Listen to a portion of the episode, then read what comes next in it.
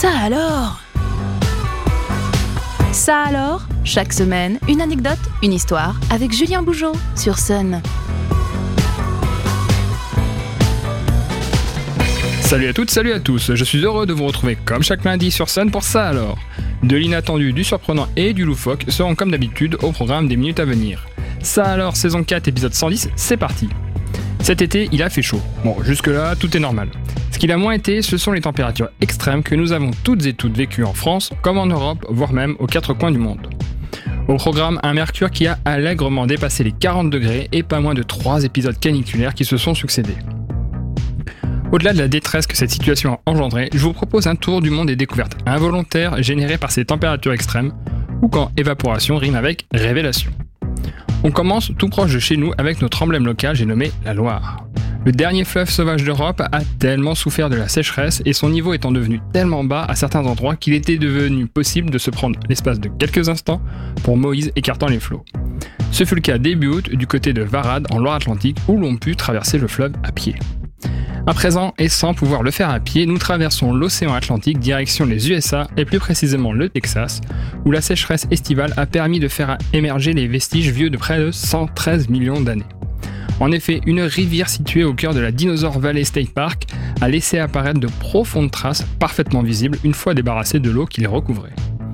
Ces nombreuses traces seraient à mettre au crédit d'un Acrocanthosaurus, et à ceux qui se font l'image d'un mignon petit dino à la sauce Denver, le dernier dinosaure, notre monstre à grosses pattes présente un tout autre profil. En effet, il s'agissait d'un dinosaure surnommé lézard à haute épine, carnivore de son état, affichant une longueur moyenne de 12 mètres pour un poids estimé à environ 7 tonnes. Bon, vu comme cela, on se contentera de ne le suivre qu'à la trace. Est-ce que vous connaissez la légende de l'Atlantide?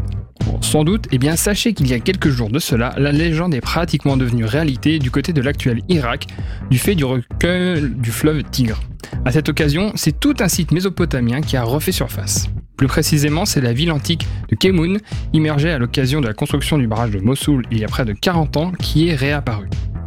Autrefois appelée Zakiyou, cette cité âgée de 3400 ans avait déjà refait surface en 2018, laissant le temps d'y découvrir un palais du royaume Mitanni daté de 1550 à 1350 avant le JC. Une découverte faite rapidement avant que la cité soit de nouveau immergée du fait de la montée des eaux. On ne sait pas encore quelles découvertes extraordinaires auront été faites à cette occasion, mais l'excitation est palpable. On l'aura compris, cette sécheresse exceptionnelle équivaut à un Back to the Future grandeur nature. Et ne pensez pas que chaque découverte soit le fruit d'un assèchement des fleuves ou des lacs. Cela peut aussi se passer en pleine terre, comme ce fut le cas en Bourgogne-Franche-Comté. Ce sont ainsi les traces d'une ville fortifiée qui sont apparues début août au milieu d'un champ de luzerne sur le site archéologique de Vix. Cette ville, d'environ 50 hectares, daterait de 500 avant JC, lors du premier âge de fer. Grâce à la sécheresse et aux racines de luzerne qui ont su trouver de l'eau profondément, on distingue également, grâce à un drone, les traces d'un grand enclos qui protégeait un bâtiment. Cela ne vous consolera pas de cet été catastrophique, mais cela aura au moins permis d'identifier un aspect positif de cet épisode qui, nous espérons toutes et tous, euh, sera le moins récurrent possible. Avant de nous quitter, je vous invite à découvrir le bonus Ça alors, une info insolite bonus à découvrir en descriptif de l'épisode sur le site et l'application MySun ainsi que sur toutes les plateformes de podcast. J'espère que ce nouvel épisode de Ça alors aura comblé une curiosité insoupçonnée en vous. Je vous dis à la semaine prochaine sur Sun et tous les jours sur Facebook pour une dose de culture inattendue. Ça alors, disponible en replay sur myson et le